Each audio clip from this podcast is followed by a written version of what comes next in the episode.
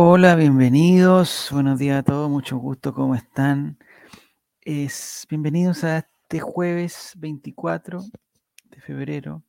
Estamos aquí en el, lo que podría ser el último de los pilotos del Relateando la Mañana, pero no por el tema de, de- la guerra, porque mm, mañana yo creo que está difícil y ya la próxima semana, el día miércoles, deberíamos empezar ya con el con el programa eh, final. Ahí estaríamos listos ya. Listos, preparados, con música y con todas las cosas, y con todas las teclas bien aprendidas. Saludo especial a los a la amistad. Mira, ahí está la alarma que me dice que tengo que saludar a la amistad de Spotify, que nos premian día a día con una sintonía fiel en todos los programas del holding. All right. Así que ya están todos bienvenidos vamos a esperar que se empiecen a sumar un poquito más de gente. Por mientras, les digo, día 24 de febrero, día jueves, eh, para muchos es eh, el último día ya de, de vacaciones. Mañana ya se vuelven seguramente muchos. Buenos días, Maurice, ¿cómo estás? Se acaba el mundo y la U sigue sin... No molestemos a la U. Nada, por favor, bienvenido Jere también, buenos días. No sé si son buenos, tan buenos días. Buenos días, Iván Matamala, ¿cómo estás? ¿Desde dónde nos estás escuchando, Iván? Ahí, pierdo un poco la... Porque aquí en Santiago, eh, después de la intensa lluvia de ayer, intensísima lluvia, eh, ahora está despejado, pero... Y yo salí en la mañana y me tuve que poner el polerón porque la verdad es que está medio frío. Si esa fue la cuestión. La verdad que medio frío. Ya, entonces ahora ya que estamos aquí en, en confianza, eh, estamos con el tema de la guerra, pero la invasión de Rusia a Ucrania, que dice, se viene la tercera guerra mundial, dice el, el Canal 13, pero ya eh, eh, están asustadísimos, pensemos que esto nunca iba a pasar, dice, no sé de qué está hablando, parece que otro tema. Está Julito, en el mucho gusto, dice, el gobierno dice que las estaciones de metro, no sé qué cosa, la ciudadanía, ciudadana ucraniana que dice que en caso de bombardeo nos quedamos atrapados. Oh, esto, esto es un, esto es un, un desastre. Santiago Centro y a Matamala, ya, bienvenido. En Santiago Centro está bien, despejado, los índices de contaminación. Las personas que comentan acá, Iván, eh, como que tú nos has comentado los últimos días, eh, el que comenta tiene que decir el tiempo, los niveles de contaminación y los casos positivos de COVID en su comuna. Esa es como la, la dinámica que, que estamos, que estamos teniendo. ¿ya? Eh, se, viene la- se viene el... Vamos a hablar de Colo Colo, ¿ah? vamos a hablar de Colo Colo para, para que no se preocupen. No sé si les gusta este, este formato que tengo, que se me acercó el dispositivo que tengo ahí a la, a la cámara y encontré, encontré que era bonito. Puede ser que no sé que sea feo, pero es bonito mientras, mientras, mientras menos me vea, digamos, eh, es mejor. ¿ya? Eh, no sé si empezamos. ¿Hay alguna noticia de Colo Colo? ¿Hay alguna noticia de Colo Colo? Pero me gustaría que, como están todos hablando de, los bombardeos, de la guerra, que nosotros viéramos el, el- de qué se trata esta cuestión. No sé si alguno cacha para que, para que nos oriente. Yo encontré un. A ver qué dice Maurice. Se me va a meter Estados Unidos y Europa al conflicto y China por el lado de Rusia y ahí nos vamos a la vez. Ahí estamos tratando de desmenuzar un poquito de qué se trata este conflicto, que según el experto internacional, nuestro enviado a, la comuna San Miguel, parece, Maurice o Santiago Centro, eh, nos dice que lo más probable es que se meta Estados Unidos y Europa al conflicto, y China y Rusia, y por el lado Rusia, y ahí nos vamos a la. Ese, ese- ese- ha sido el, comentario técnico que hemos, eh, es lo que tenemos. No, no podamos pedir más a la gente. Si se corta la imagen en el Twitch es porque estoy haciendo algunas cosas, algunas cuestiones, pero los amigos de Spotify eh, siguen. Entonces yo no puedo parar de hablar. ¿ya? Entonces lo que vamos a ver a continuación, pero ahora siento como que estamos totalmente en totalmente parados. ¿Será porque habrá algún alguna algún conflicto? Se me fue la página, se me fue todo. Ah, falló mi computador. Ya. Pero yo tengo que seguir hablando. Voy a ver aquí en Twitch. qué está pasando, porque si no está pasando nada, eh, yo tengo que seguir en, yo tengo que seguir con esto. No, está bien, me están saliendo comerciales y todo el cuento. No sé cómo hacer para que, eh, ah, no, me salió un comercial de otra cosa. Ya. Estas son las complicaciones propias de los de los pilotos. ¿eh? No, estoy perfecto. Y lo que pasa es que yo no me veo y yo no puedo hacer nada con el computador. Pero eh, me parece que estamos bien. Me parece que estamos bien y ahí estamos, ya. Ya volví. Ya, perdóneme, discúlpeme todo. Eh, si, alguien, si alguien quiere participar de la conversación, que escriba en el chat y vamos a estar muy atentos a lo que pasa porque lo que queremos ahora es explicar lo que está sucediendo entre Ucrania y Rusia. Eh, con el, encontré un hilo en, eh, en Twitter, que es mi principal fuente de información. Encontré un hilo que no sé si es verdad, no es mentira, pero lo encontré bueno, que tenía su fotito, tenía emoticones de gente, de, gente pensando, las banderas bien puestas todas las cosas, y es del señor Gorka Urrejola. ¿O será señor o señora? Me parece que es señor, ahí está, es señor. Ese se parece como el estado de Huachipato, ¿no será, no será de la, de la octava? No, parece que no, ya. Señor Gorka Urrejola que habla de fútbol femenino internacional y mucho deporte de, arroba regate femenino, arroba the line breaker, arroba expreso escocés y arroba bar de canaletes. Tiene mucho arroba, ¿eh? tiene muchas cuentas donde participa, pero en lo que, lo que nos convoca ahora nosotros esto del conflicto entre Ucrania y Rusia, entonces vamos a pasar, aquí está, está. Me gusta Giro Serán porque él siempre está al tanto de la noticia. Bienvenido, dice, con que Piñera ni Boris se le ocurre ir a meterse a la guerra, todo bien por ahora. Me parece que el, el, presidente Viñera, con su notorio liderazgo internacional, algo tiene que decir de esto, algo tiene que decir. Yo creo que él debería ir a la zona de conflicto a tratar de apaciguar los ánimos. Eh, yo creo que es el único, el único capaz de, terminar con esto. Ya, ¿qué está sucediendo entonces entre Ucrania y Rusia? Hoy hablamos sobre el conflicto entre Ucrania y Rusia desde 2014 que desde 2014 impide que ambas selecciones se puedan ver las caras en el mundo del fútbol. Nosotros tenemos que relacionar la cosa con fútbol, ya no lo estamos relacionando con, Colo Colo. Después podemos ver eh, quizás la, biografía del, del de Héctor no sé, algo así. Pero más que eso no. Pero eso es un tema, digamos. Eh, vi un avión ucraniano derribado por los rusos, dice Anastasia Yakoslatreva, ciudadana ucraniana. esto es un desastre, compadre. Ya. Entonces son dos países enfrentados y que están desatando tensiones en todo el mundo. Y aquí viene el hilo. Mira, hay fotos eh, terribles. Eso es Ucrania.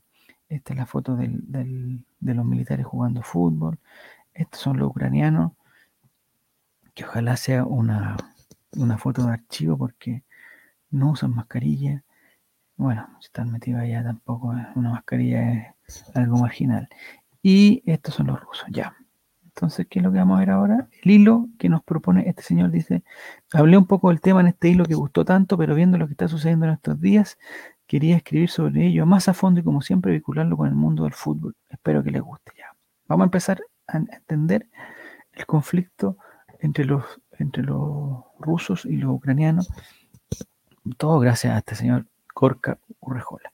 Dice que para empezar hablaremos de un conflicto que ha sacudido los cimientos del continente europeo en los últimos años. La principal protagonista, Ucrania, dividida y acechada por la Rusia de Putin. El presidente ruso, para, la gente que no. Pónganse cómodos, que vienen curvas. Ese concepto no lo entiendo.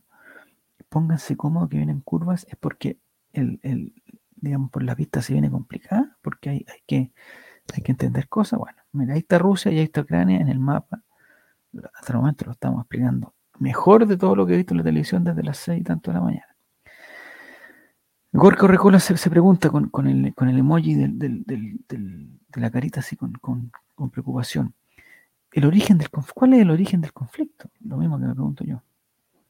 El origen lo podríamos situar tras la caída de la Unión Soviética, cuando en 1991 Ucrania se independizó. un conflicto bien antiguo. A pesar de ello, el país estaba dividido un 70% de población ucraniana y 30% de rusa.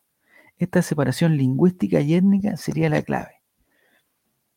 Por lo que entendemos acá que eh, los ucranianos hablan ucraniano y los rusos hablan ruso. Aquí hay una separación lingüística, lo que me deja claro. Digamos, tras su independencia, Ucrania siguió vinculada a Rusia en una serie de gobiernos prorrusos. Al mismo tiempo, crecería la economía del país, algo que le acercaría a la Unión Europea, la gran rival de los rusos. En el 2010, tras elecciones presidenciales, empezaron los problemas. Mira, una nación, dos idiomas. Ya aquí, cuando, no se, cuando ya tienen dos idiomas diferentes, ya la cosa ya, uno, entiende que la cosa se, eh, se está complicando. Ah, y aquí empezaron los nombres que a mí me, complican mucho, pero lo voy a tratar de decir. Víctor Yakurovich, de ideología prorrusa, se convertiría en el nuevo presidente de Ucrania. Su rival electoral, Yulia Timochenko, sería encarcelada y la democracia ucraniana recibiría un duro golpe. Sin embargo, la economía iba viento en popa y la Unión Europea llamó a la puerta.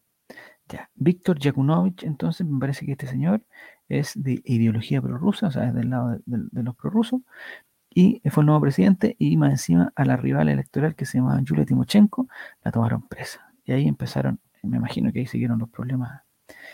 Eh, cuando parecía que Ucrania se convertía en un nuevo miembro de la Unión Europea, el gobierno anunció en 2013 que rechazaban el acuerdo. No me acuerdo del acuerdo. ¿Por qué? Evidentemente tras las presiones de Rusia. Rusia no quería que, Ucrania se metiera a la Unión Europea. A partir de allí estalló una revuelta popular en contra del gobierno conocida como la Revolución de Maidán. Ahí está la Revolución de Maidán. No me preguntes qué Maidán debe ser una ciudad, o un lugar, o una persona, un árbol, no sé. Con las protestas cayó el gobierno de Yakunovich y el país entró en un caos total. Rusia no se quedó con los brazos cruzados y decidió intervenir invadiendo la península de Crimea, esto en el sur de Ucrania, territorio que años atrás fue parte de Rusia y con muchos habitantes rusos. O sea, invadieron Crimea.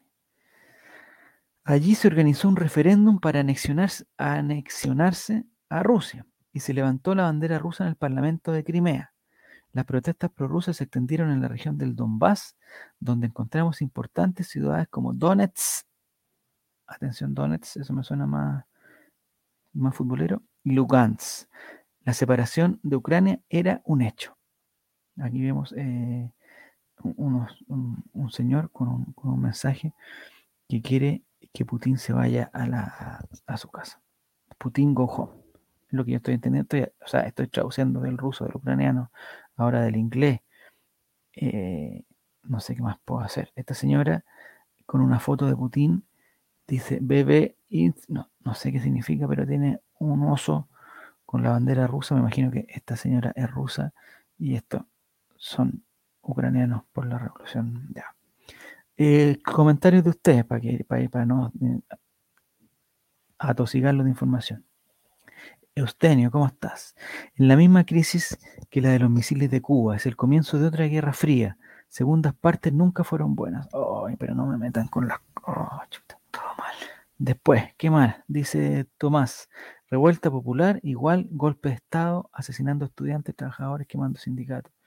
Ya, yo leo lo que, lo que dice Tomás, ustedes me tienen que ayudar a, interpretar. Yo lo que menos tengo es de experto en la situación rusa, prorrusa, ucraniana del señor.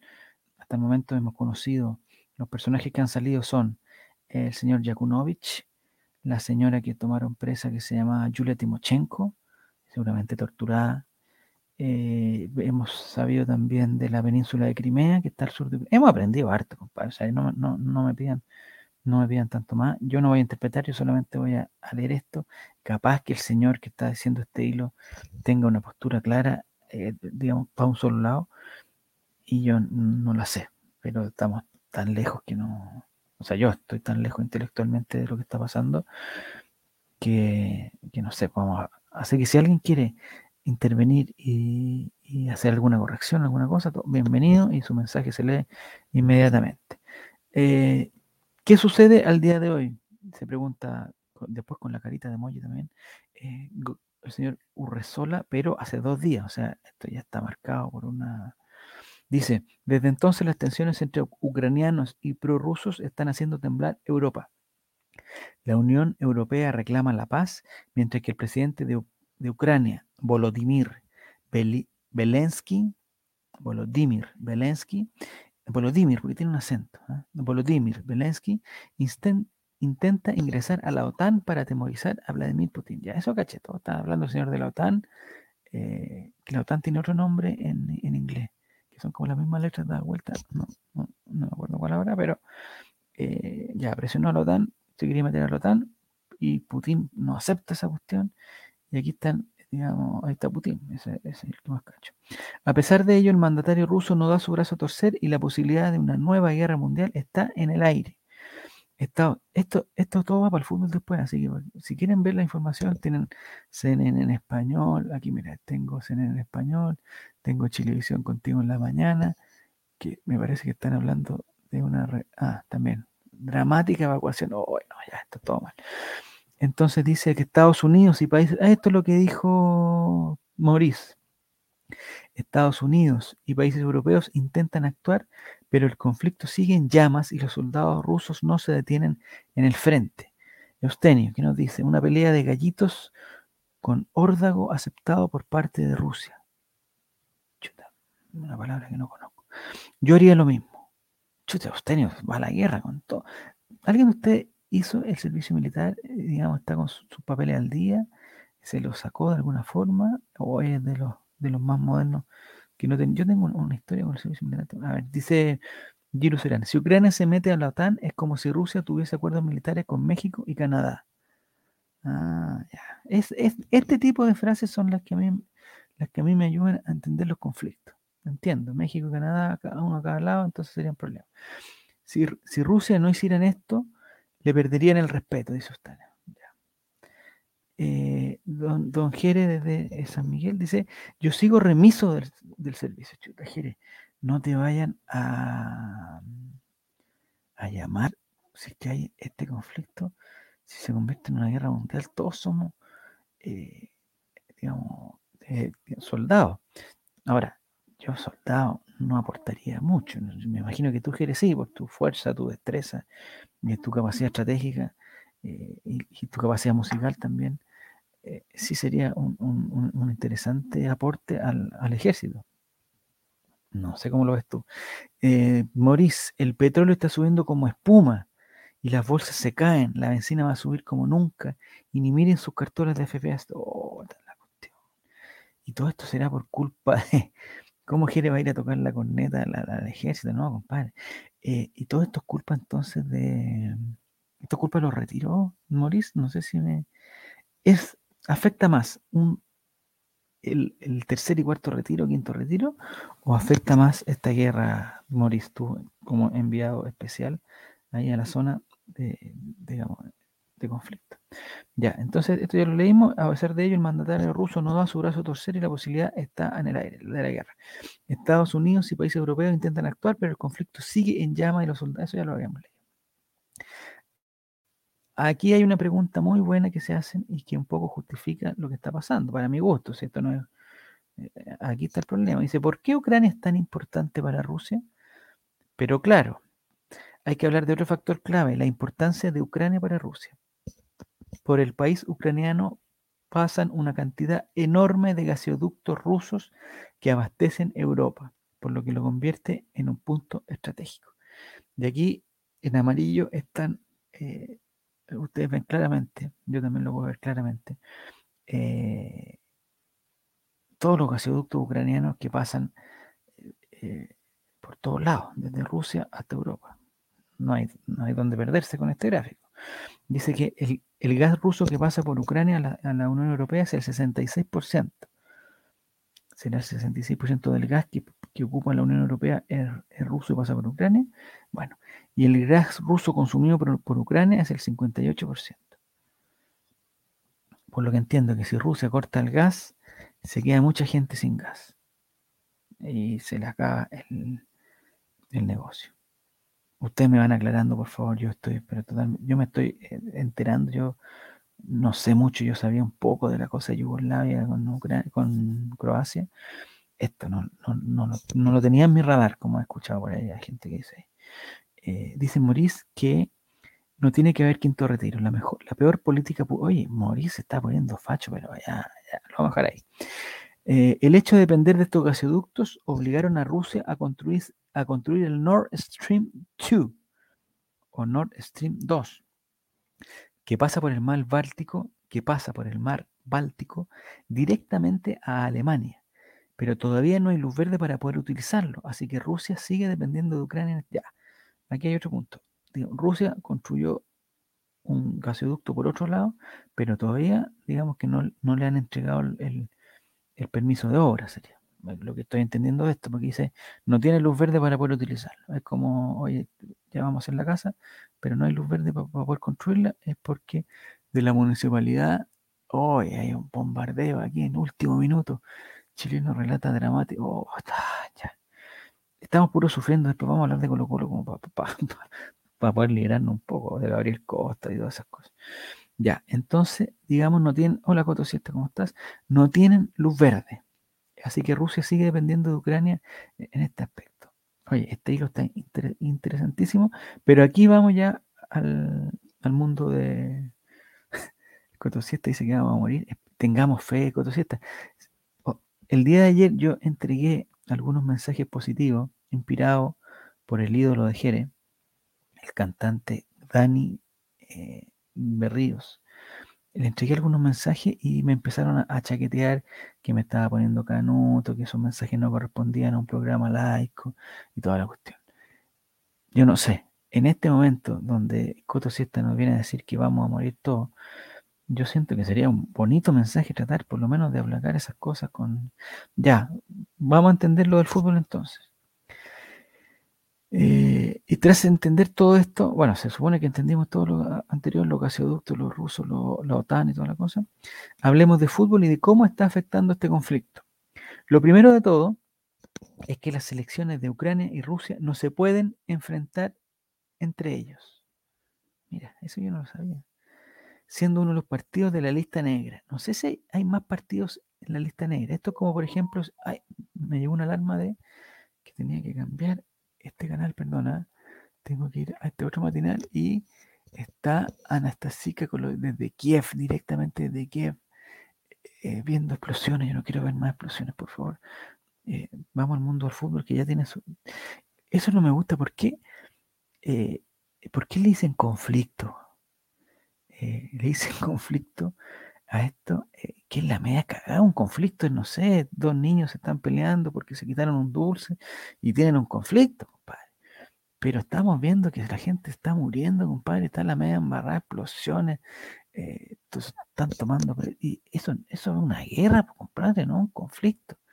Bueno, pero para nosotros aquí, desde, este lado tan lejano, es un conflicto.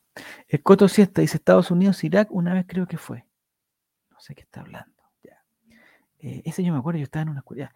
Eustenio dice, ¿por qué se hacen las guerras? Ah, mira.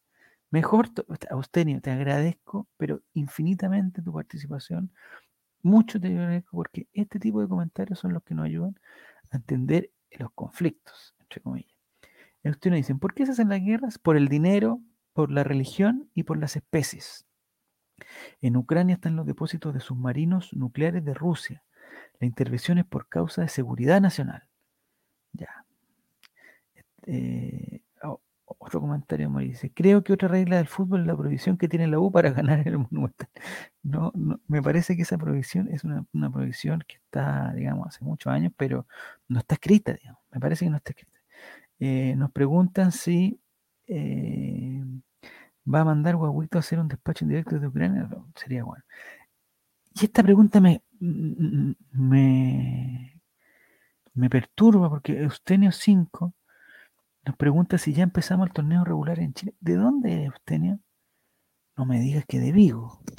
No me digas que de Vigo. Ahí yo me impresiono y, me tendría que parar esto porque me puede dar un, un, infarto al corazón. ¿De dónde eres? Eh, Eustenio, digamos, tu nombre no es muy irregular aquí en Chile, ni menos Eustenio 5, lo que me hace sospechar que hay, un, hay, un, hay cuatro Eustenios antes que tú y, Entonces, tanto Eustenio mm, yo no he visto nunca. Eh, en sí ya empezamos, ya llevamos tres fechas, Colo Colo lleva cinco puntos, está lejísimo del puntero que lleva nueve, a cuatro puntos del puntero y a cuatro puntos del colista. Esa es la, es la, la posición actual de, de Colo Colo. Ya. Mientras esperamos que nos conteste de dónde, ojalá no sea ni de Rusia, ni de la península de no sé dónde, eh, porque lo, lo estaría en un, conflicto muy grande. ¿Qué es la palabra conflicto? Lo ocupan para todo. Rusia maneja la desinformación como nadie, dice la abogada experta de Derecho Internacional, señora Zárate. Ay, que no están. Voy a cambiar los canales porque no sé, un canal positivo. aquí TVN. Dice que hay tensión mundial por ataque de Rusia a Ucrania. Ya, un mensaje. Vamos a buscar otro mensaje positivo, en este caso, de la red. Eso es lo que nos tiene que dar un mensaje positivo. Y sí, ellos nos están dando eh, un consejo para ocupar One Power, que son unos anteojos que, para ver mejor el conflicto. Vamos a otros canales, ya. Entonces vamos a seguir con el chuño eh, Eustenio, directo desde Kiev. No, no, ¿dónde estás? Hoy, eh, justo ahora, ya no escribió más Eustenio como que lo, como que lo, lo pillamos, como que lo pillamos. O sea, mandó una pregunta que se, se, se develó que él no estaba en Chile y no sabemos. El Chuña siempre tuvo la razón sobre Rusia, dice Mauricio. No, no, ahí me pierdo, no, no cacho de lo que esté ya. Entonces vamos a seguir con el conflicto de. Entonces, nos había dicho este señor que le estaba muy agradecido, el señor Urresola. Lo invitamos a la gente a seguirlo en arroba Gorka Urresola, es con K y con S. Eh, porque puede ser con Z, así que puede ser, le advierto que es con S.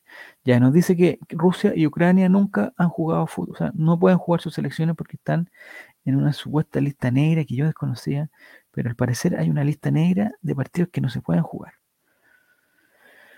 No sucede lo mismo en el fútbol sala. Uh, en los rusos, eso sí sé. En, en, todos esos países donde hace tanto frío, los, deportes indoor son muy importantes. Entonces, me imagino, no me extraña que el fútbol sala en esos países sea más, popular que el fútbol normal, que están muertos de frío, no pueden jugar. Dice, no sucede lo mismo en el fútbol sala, donde hace poco en las semifinales del europeo se enfrentaron entre sí. Uy, las semifinales. Un encuentro que terminó favorable al país del Kremlin, con victoria de 3 por 2. Ahí, vemos a los rusos celebrando. Además, el partido generó un enorme interés mediático en estos últimos días de tensión jugaron un partido de fútbol sala. Pero volviendo al césped, al césped se refiere. Ah, Eustenio de Vigo, ¿viste? Me alegra que tenga un programa por la mañana, solo cambié de nombre. Ah, ya, Eustenio. Bienvenido entonces. Bienvenido. Pero tu nombre no es Eustenio, lo tengo claro. Ya, es de Vigo también. ¿Vieron, ¿Vieron que voy relacionando algunas cosas? Eh, prometo no ser tan agresivo.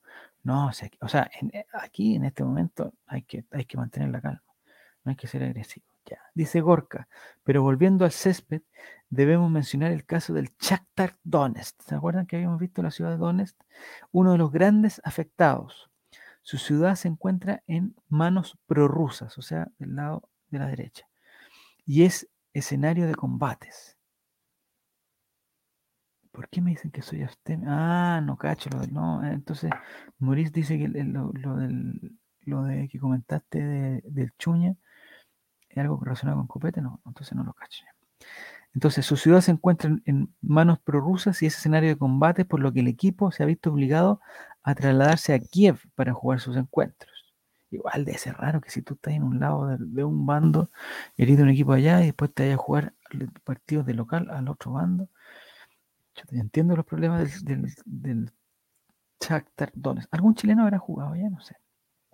Estoy preocupado por, por, Eduardo Lobo eh, y por Gerson Acevedo, pero no sé, no sé. Ahí vamos a investigar dónde están. Me parece que Eduardo Lobo está en San Antonio, Así que él estaría, digamos, en un lugar más seguro. Dice, tenemos también un caso que ha generado mucha polémica, como el central ucraniano Yaroslav Rakinsky. No sé pronunciar esa cuestión. Rakinsky dejémoslo en Yaroslav. En 2019 decidió fichar por el Zenit de San Petersburgo tras 10 años en el Shakhtar Donetsk. O sea, se cambió, este loco eh, se mandó una, una Italia, se cambió de bando. Lo que le costó ser vetado de la selección de su... oye, a propósito de vetado, me acordé, no, ya se lo tiene que, que me acordé, oh, que me no, ya. Por último, y lo más reciente, fue la equipación que presentó Ucrania de cara a la pasada Eurocopa con Chepchenko. El único ucraniano que yo conozco, eh, digamos, del FIFA es, es Chepchenko. Con lemas nacionalistas usados contra los separatistas como Gloria a Ucrania, ahí dice Gloria a Ucrania, o Gloria a los héroes. Entendiendo que la palabra, ay, me fue la cresta. Entendiendo que la palabra, ahí están viendo todas mis, cosas privadas, pero no importa, no tengo nada que ocultar entendiendo que la palabra eh, Chiaba, o no sé cómo se pronuncia, significa, significa gloria. Me parece que se Chiaba Ucrania y Chiaba a los héroes. Esos son eh, material que ocuparon los rusos.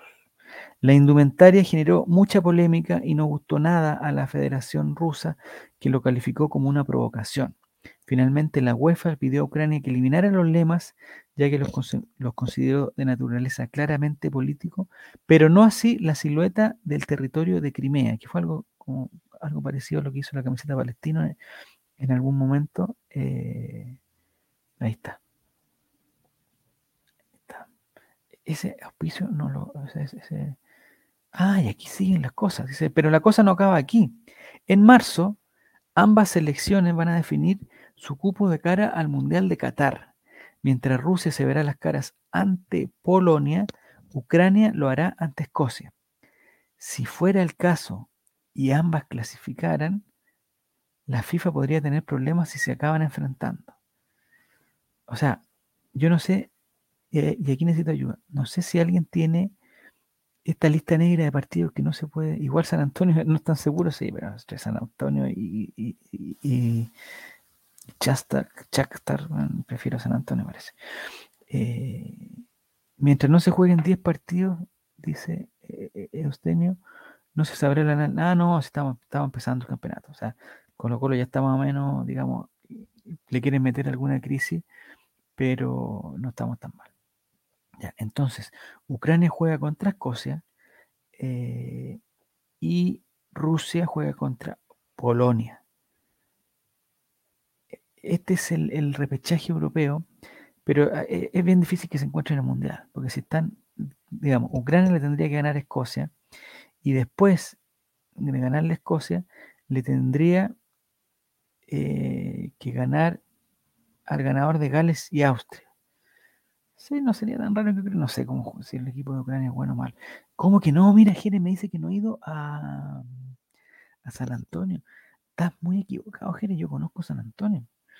Yo, de hecho, eh, la otra vez le conté que fui a Chillán porque trabajaba en una empresa que tenía, que tenía un centro comercial en Chillán.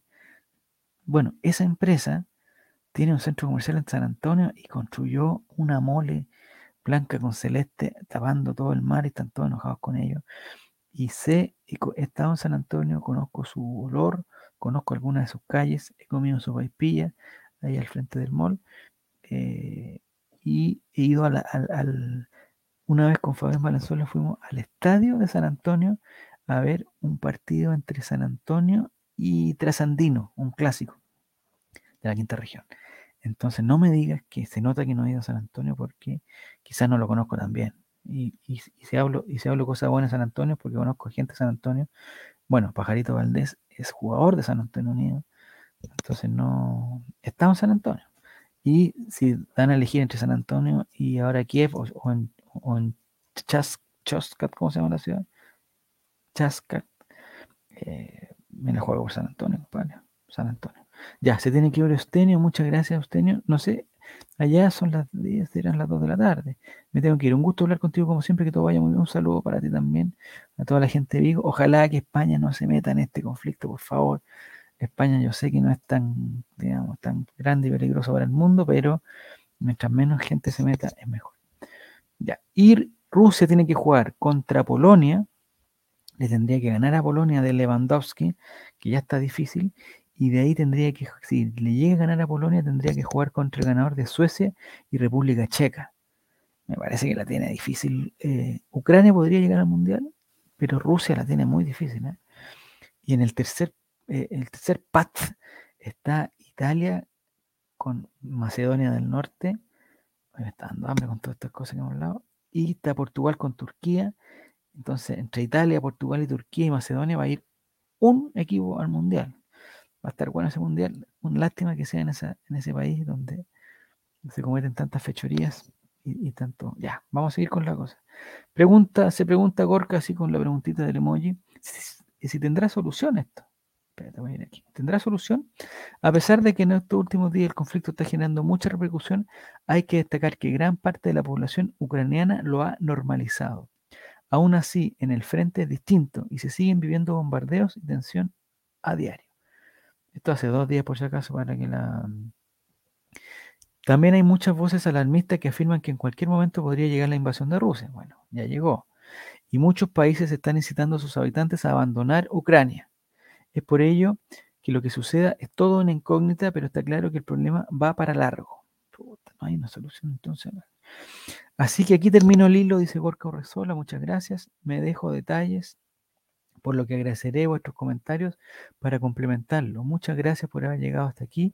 Si queréis opinar sobre todo lo sucedido, estáis invitados, nos vemos pronto. Ya, yo creo que a este, este señor le tenemos que contestar, ¿cierto? Le vamos a poner muchas gracias. Yo soy, hay que tratar de ser muy ubicado y evitar el conflicto. Entonces voy a poner muchas gracias. Listo, responder. Ay, ¿dónde nos fuimos? ¿Qué está pasando? Ah, se nos fuimos al principio del, del, hilo. Ya, entendimos entonces, aquí dice el Cotosiesta, que es un experto internacional también, nos dice que Rusia hace todo a la mala, si no, no es sede, no va al Mundial. Eh, pero que Rusia, no sé si pueda ganar Rusia esos, partidos, yo creo que está complicado. Ya, me están diciendo que eh, tenemos que hablar de Colo Colo. Y lo primero que tenemos que decir de Colo Colo es esto que está acá. Que no sé cómo mostrarlo. Ahí está, ahí está. Vamos a ver el conflicto. que no, es, una sección que ya tenemos instaurada, institucionalizada, eh, donde, donde vemos la cantidad de socios al día. Me gustaría anotarlo en alguna parte. Desde la próxima semana lo vamos a ir anotando para ver si suben o bajan y cuánto suben me imagino que no bajan, que, solamente bajan el primero de cada mes. Porque para estar al día tenés que estar al día todo el mes, no estar al día hasta el 24, estar al día por meses. No sé en verdad, no sé. Pero hasta el momento los socios al día son 54.926 personas. Igual deberían, deberían hacer un esfuerzo los del Club Social Deportivo.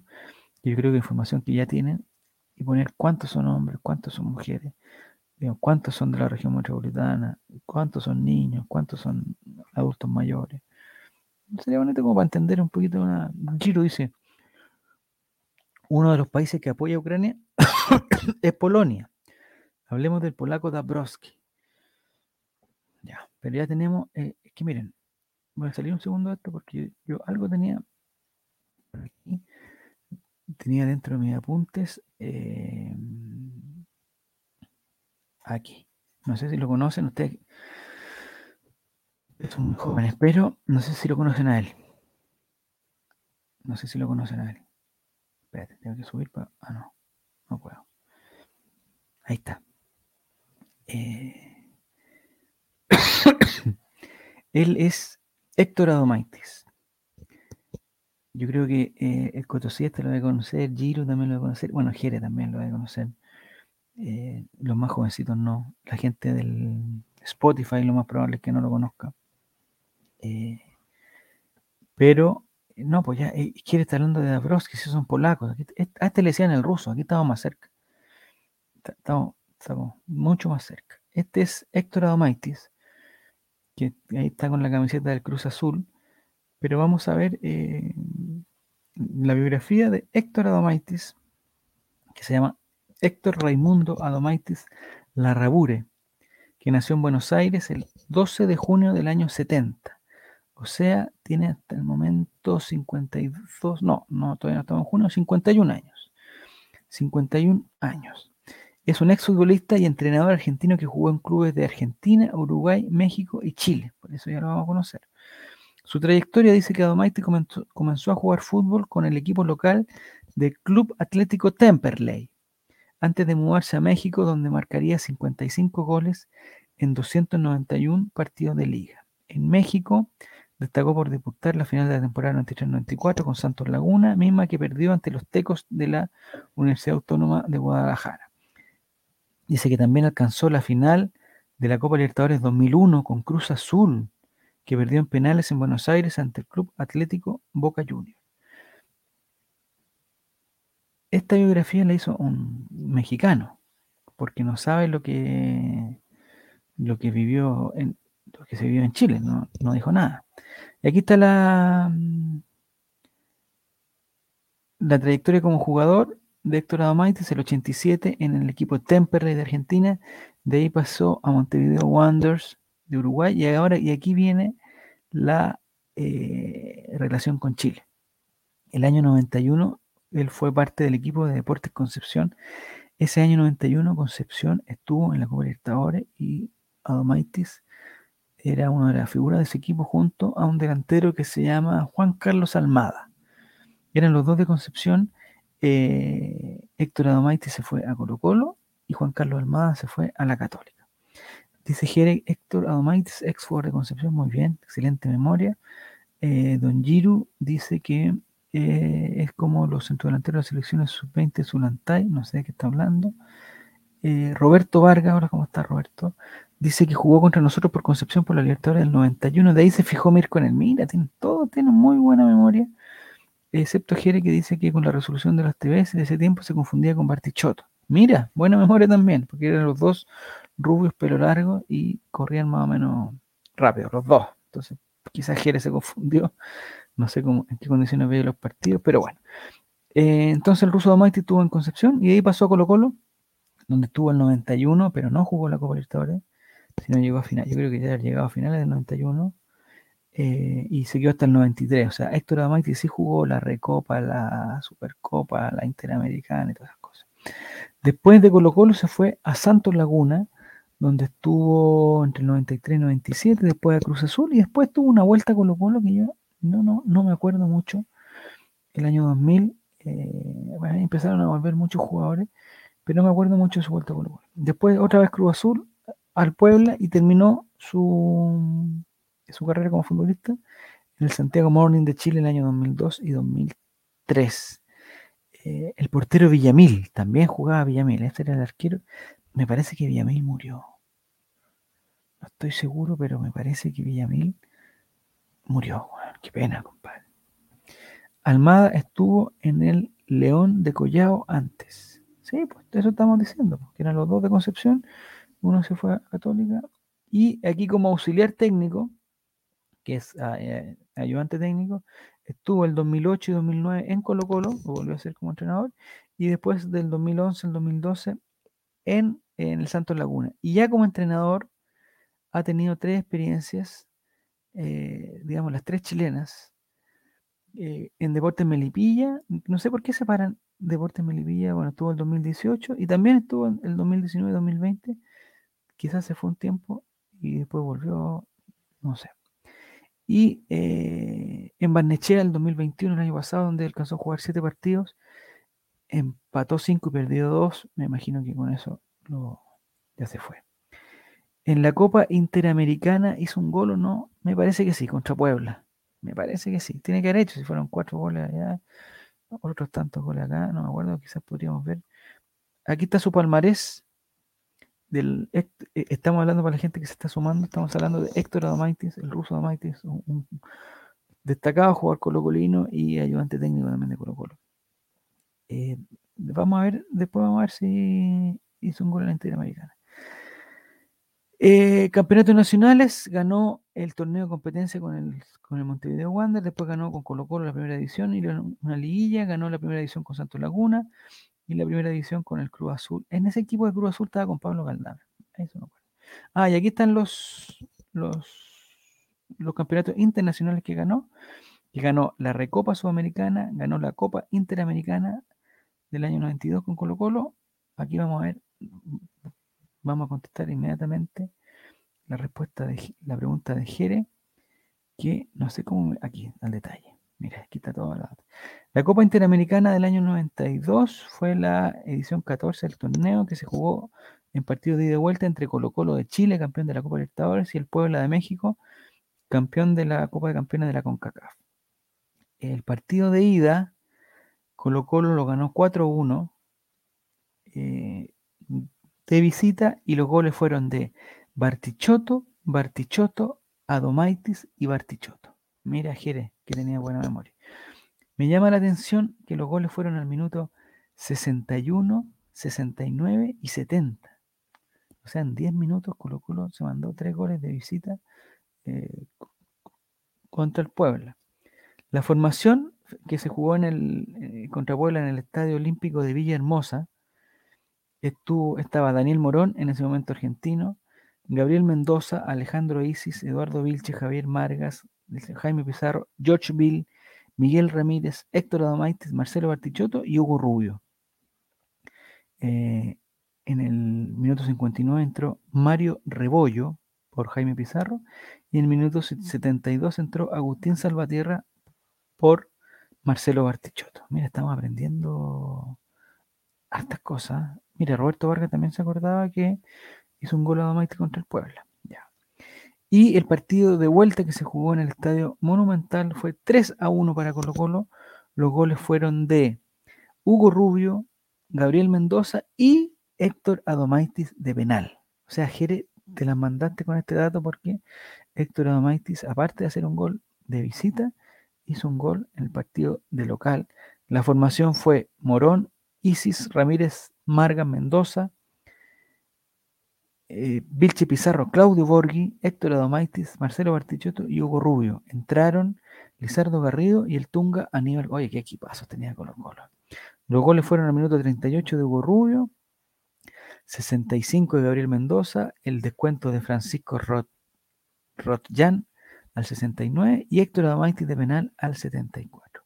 Veamos si en el equipo mexicano había algún conocido, el arquero Pablo Larios, que ha seleccionado, Aurelio Rivera, Gerardo González, Antonio Gutiérrez, Silvano Delgado, Francisco Rotlán, Milton Núñez, Sergio Lira, Jaime Ordiales, Sigifredo Mercado, ese era conocido, y Arturo Álvarez.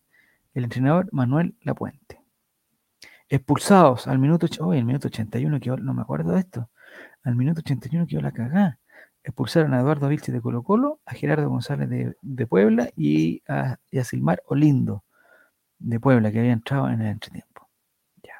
Ahí está toda la información de. Aquí otra información de Jere, que dice Colo Colo le compró Salvatierra Soin Cabata por 100 pesos. Mm, es, suena raro, pero si lo dice Jere tiene que ser verdad. 100 pesos compró Salvatierra, compró Salvatierra a su Cabata, le compró ¿Pero por qué Salvatierra era de su Cabata? Yo pensé que Salvatierra era de la de las inferiores de Colo Colo, pero parece que al parecer era de su Cabata, actual Deportes Melivilla, no sé si serán exactamente igual, pero eh, el mismo equipo, el mismo equipo. Ya. Eh, hemos dado mucha información, nos tenemos, no, nos faltan unos minutitos para completar. Nos vamos con esta otra noticia que les tengo. No quiero suscribirme a la tercera, creo que no es adecuado suscribirse a la tercera. Con toda esta cantidad de publicidad, deberían tener eh, que los diarios fueran gratuitos. Ya, el Deportivo de la Tercera nos dice, esto pasamos una noticia, 100 mil pesos. Ah, 100 mil pesos, dice Jerez. Ya. Pero igual era, bueno, en esa época no, no era tanto, pero 100 mil. Pero 100 mil dólares, 100 mil pesos. Pesos pueden haber sido 100 mil dólares. En esa época eran muchos. En, en, una época los traspasos de un lado a otro eran 20 mil dólares, 15 mil dólares. Oye, un, a un gallo bueno lo vendieron en 45 mil dólares. Y ahora hay un gallo del Manchester United, ayer estaba viendo ese partido, eh, que lo, caché que lo habían comprado en setenta y tantos millones de euros, loco, loco, no es tan bueno. El Kili anda por ahí con el Kili Vilche, tiene partidos buenos, pero tampoco es la gran cosa. Bueno, ese fue un comentario futbolero que no conozco tanto a Maguire, pero eh, no sé si vale 77 millones de, euros. Eh,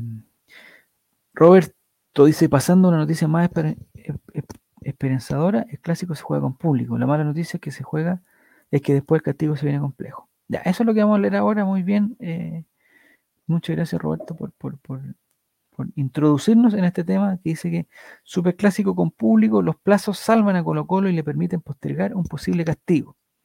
El Tribunal de Disciplina de la ANFP sesionará el miércoles de la próxima semana el caso de los incidentes ocurridos en el Monumental durante el partido frente a Audax Italiano. En caso de ser castigados, una eventual apelación le daría la posibilidad de jugar el duelo contra la Universidad de Chile con público.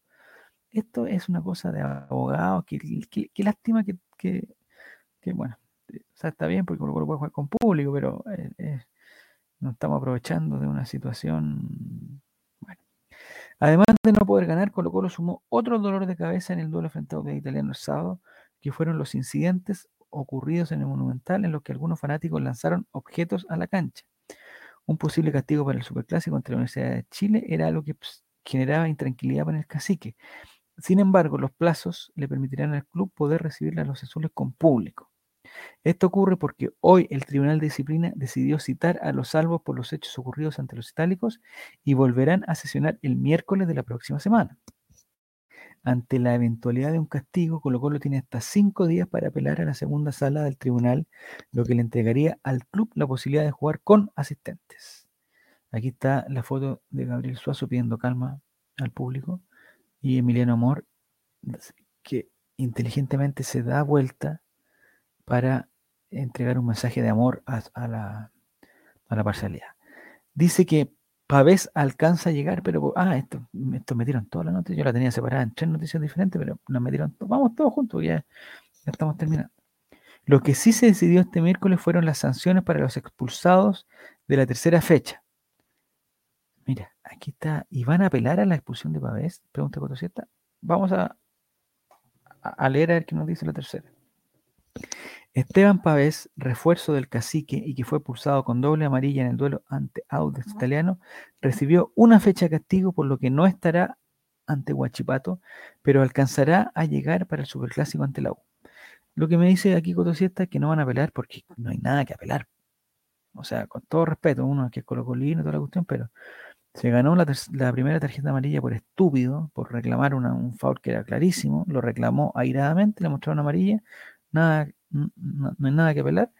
Y la segunda fue una, quizás no fue un foul tan violento, pero entró con una fuerza excesiva y le mostró amarilla.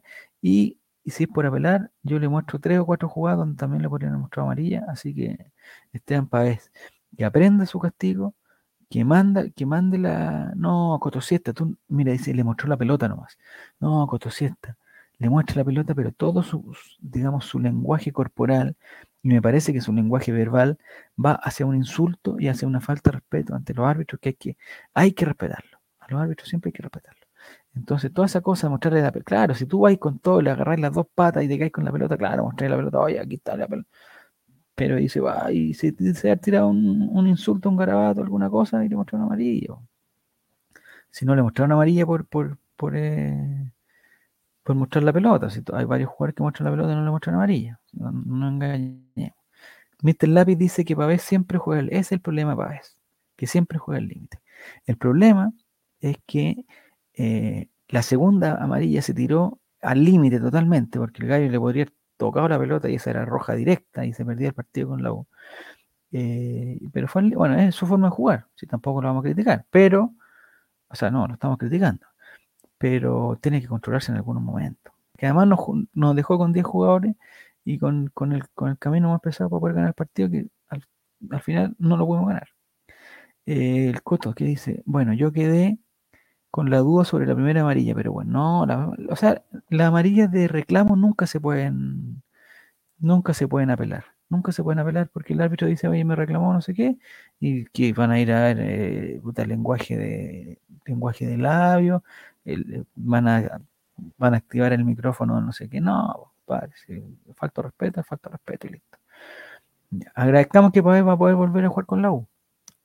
Que quizás en ese tipo de partido más, pero tampoco, no me gusta que Pavés, eh, eh, o sea, no hay que celebrarle esta hueá Pavés.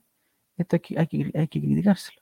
está bien entrar con, con digamos, con, con, vehemencia, estar siempre atento y toda la cuestión, pero tampoco hay que celebrarle que le muestren amarilla a todos los partidos. Ya. Y seguimos con la noticia. Otro que conoció sanción fue Israel Poblete, quien fue expulsado por una dura entrada contra Bernardo Cerezo, el futuro lateral derecho de la selección chilena, en el duelo ante Ñublense en el CAP. El mediocampista no podrá decir presente en los próximos dos duelos del conjunto estudiantil, por lo que se perderá el compromiso en el Monumental. Ya, aquí tengo otra duda, porque yo vi esa jugada. Va Bernardo Cerezo y se tira este gallo que se llama, que juega en Cochipato, se llama eh, Israel Poblete, y le hace un foul. El, el árbitro me parece, no sé si le mostró amarilla, parece que le mostró amarilla porque en verdad no fue tanto, pero el problema que eh, la patada le provocó a Bernardo Cerezo un tremendo corte en la rodilla y seguramente era, era llamativo eh, visualmente el corte y el árbitro, digamos, cambió su decisión y le mostró roja. A mí me parece que está bien porque siempre el, efecto de lo que pasa igual va marcando el, el, castigo. O sea, porque uno podría decir, oye, pero entró con la misma fuerza, pero no lo agarró, entonces amarilla. Claro, pero si entra con la misma fuerza y lo agarra y le corta la rodilla, tiene que ser un castigo superior. Lo mismo pasa con los choques, con, no sé. Si tú manejáis, manejáis bajo los efectos del alcohol, tiene un castigo. Pero manejar bajo los efectos del alcohol y chocar tiene otro castigo. Y manejar bajo los efectos del alcohol, chocar y matar a una persona tiene otro castigo superior. Y, y en el fondo todos podrían decir, ah, sí, pero estaba manejando con los efectos del alcohol, es lo mismo. No es lo mismo. No es lo mismo, porque el, resultado es, lo que va cambiando. Hoy día no tuvimos ni cocina ni nada, nos fuimos con, la actualidad de la guerra, eh, pero tengo una última noticia que tiene que ver con el, con el pelado sabroso, como le están llamando en, algunos medios, eh, Mundo Valladares, que dice que el plantel está totalmente cerrado totalmente cerrado. Esta es una noticia de eh, Prensa Fútbol, escrita por, no, no, Prensa Fútbol creo que no pone quién es, quién es el que escribe la nota. Bueno, Prensa Fútbol escribe que, el, qué cantidad de publicidad acá. El presidente de Colo Colo, Edmundo Valladares, aseguró que no buscarán realizar movimientos en el mercado de fichajes, ya que están conformes con el trabajo del plantel actual y con el cuerpo técnico de Gustavo Quintero. En esta línea, el directivo llamó a tener confianza en el equipo. El plantel, al menos por este semestre, está cerrado completamente. Hicimos el mayor esfuerzo económico que pudimos para poder renovar a los jugadores que son parte del proyecto y sumar algunos refuerzos, dijo el, presidente en Radio Agricultura. En este contexto, el timonel del cacique respaldó el trabajo de Gustavo Quinteros y el desempeño, voy a sacar esto porque es pura cosa, y el desempeño eh, me fui de los jugadores. Dice que confiamos plenamente en la labor del cuerpo técnico y en lo que el plantel puede realizar. Hemos tenido partidos en los que no hemos logrado sumar de tres puntos, pero la confianza está porque existe un objetivo claro y porque hemos logrado sostener la base del equipo del año anterior. Finalizó eh, Edmundo Valladares. Aunque por último, mira, por último, Valladares se refirió al frustrado regreso de Martín Rodríguez. Es un buen jugador, pero tomó su camino en su minuto buscó una mejor oportunidad económica y deportiva. Le deseamos todo lo mejor a Martín, pero ya no me quiero pero yo no me quiero aventurar a lo que pueda pasar en junio y julio. Quiero ser respetuoso de quienes integran nuestro plantel actualmente y en su, y en su minuto se tendrá que evaluar. Ahí está. Ahí está listo. No hay eh, refuerzos. Hoy día se cierra el libro de pases. Algunos hablaban de que Orellana estaba cortado en, Católica, entonces que estaba buscando un nuevo equipo. Algunos hablaron que el Guaso Isla también parece que está cortado en el en Flamengo, entonces que buscaba un nuevo equipo. No se sabe, hoy día se cierra el, libro de pases y no se sabe qué es lo que va a pasar. Ya. Y la última de las noticias que les, les tengo para el día de hoy es de un sitio que se llama Minuto de que dice no era lo esperado, Colo Colo y una noticia que complicará sus planes a futuro. Es una noticia, eh, digamos, bastante alarmista a lo que está escrita por Santiago Menú el día 24 de febrero, o sea, hoy día a las 9.38 de la mañana. Dice, este campeonato no comenzó de la mejor manera para Colo Colo, producto de una racha de empates, son dos empates, pues compadre, bueno, eh, Esta institución no puede escalar en la tabla de posiciones y hasta el momento se mantiene lejos de los líderes. En las últimas horas surgió una información que complicará por completo a uno de los cuadros más populares a lo ancho de Chile. Me parece que este portal es mexicano, porque tiene como muchas noticias mexicanas. Pero bueno, así se ven las noticias, o sea, una crisis total eh, y que complica, eh, eh, complicará por completo a, Colo Colo. ¿Y cuál es la complicación? Todo parece indicar que Óscar Opaso, un futbolista que se retiró lesionado del encuentro entre el cacique y Audax Italiano el pasado sábado, no podrá ser de la partida en el choque frente a Huachipato, ya que posee inconvenientes físicos mucho más graves de lo que esperaban los médicos que forman parte del Colo Colo. Foto de, de Óscar Opaso con una camiseta eh, antigua. Algunas informaciones señalan que el jugador se ve obligado a utilizar una bota ortopédica en estos días, con el claro objetivo de inmovilizar la zona.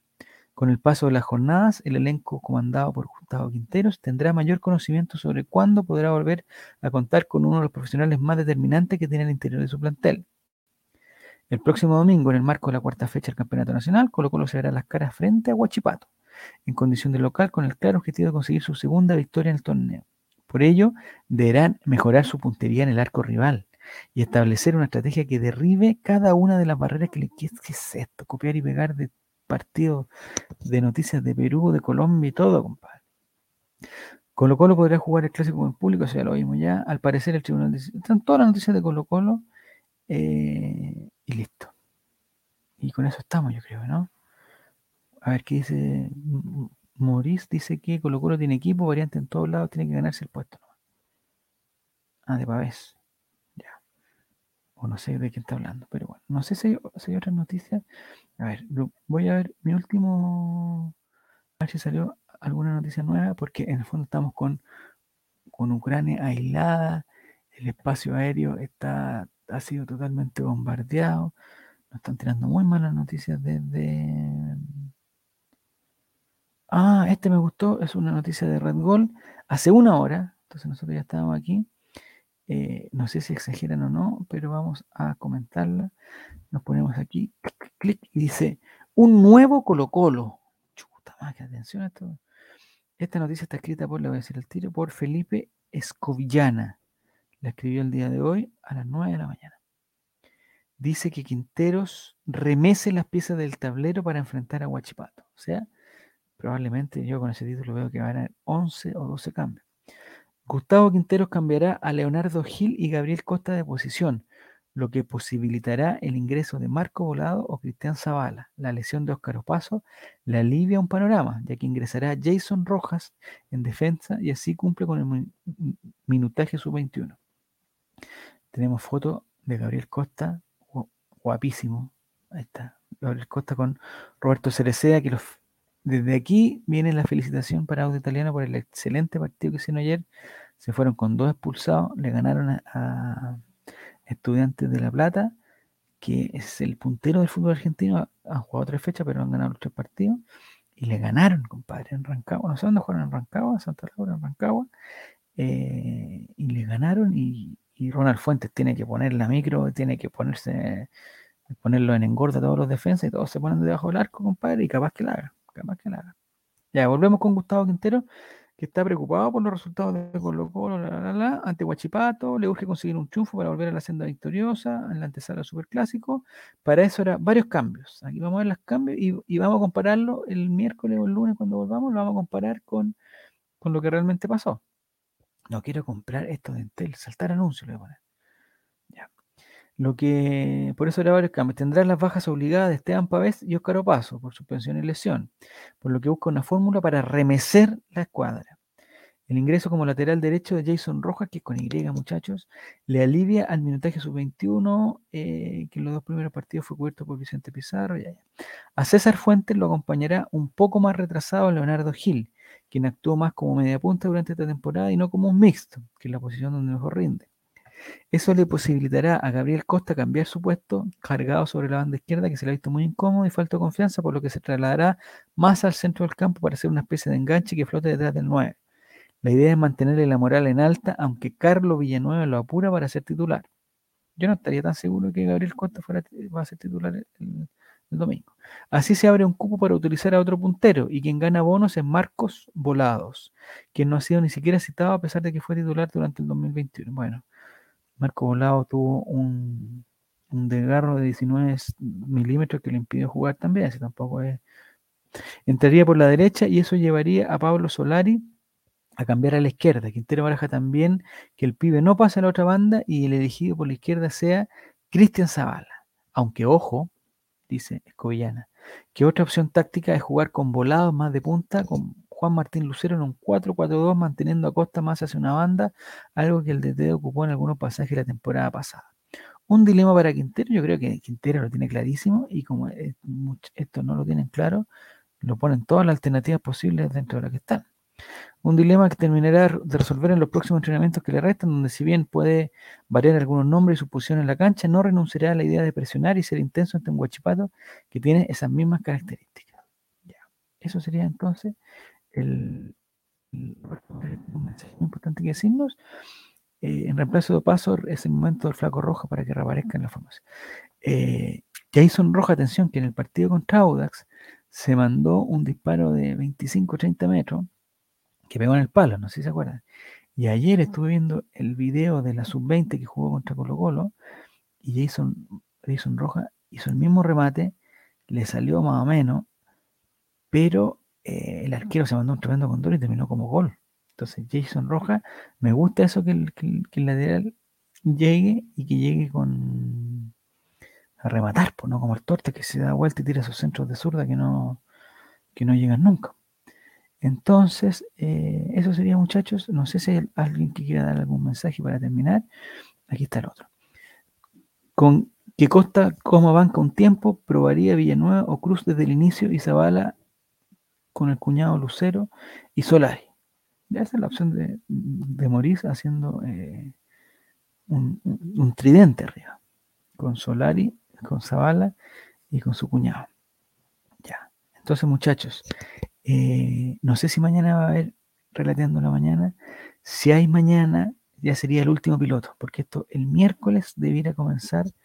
Eh, si alguien, ahí tengo la duda, necesito hacer un video porque yo me mandó Gire una música y, y, yo pongo las imágenes, pero mi computador se tranca la primera y necesito hacer un video un poquito más. Me salió un video, pero en formato PowerPoint porque no le pude poner ningún efecto, no le pude hacer nada porque le ponía un efecto y me... Y, el computador se me guateaba. Yo sé que mi computador no es el más adecuado, pero no estoy en condiciones de cambiar en la computadora. No tengo... No tengo la opción de cambiar computador. Entonces, si es que hubiera alguien que me pudiera ayudar, yo le mando los JPG, le mando la música de Jere y una cortinita de 20 segundos, 30 segundos eh, del Relateando la Mañana, listo. Y con eso empezamos el miércoles, sería espectacular. Ya, vamos a terminar, como nos dice Jere, con un mensaje eh, apocalíptico. Dichoso, atención muchachos, atención muchachas, con esto terminamos el, el Relateando la Mañana del día de hoy, jueves 24, en pleno conflicto. No me gusta decirle conflicto, pero bueno. Dichoso el que lee y dichosos los que escuchan las palabras de este mensaje profético y hacen caso de lo que aquí está escrito, porque el tiempo de su cumplimiento está cerca.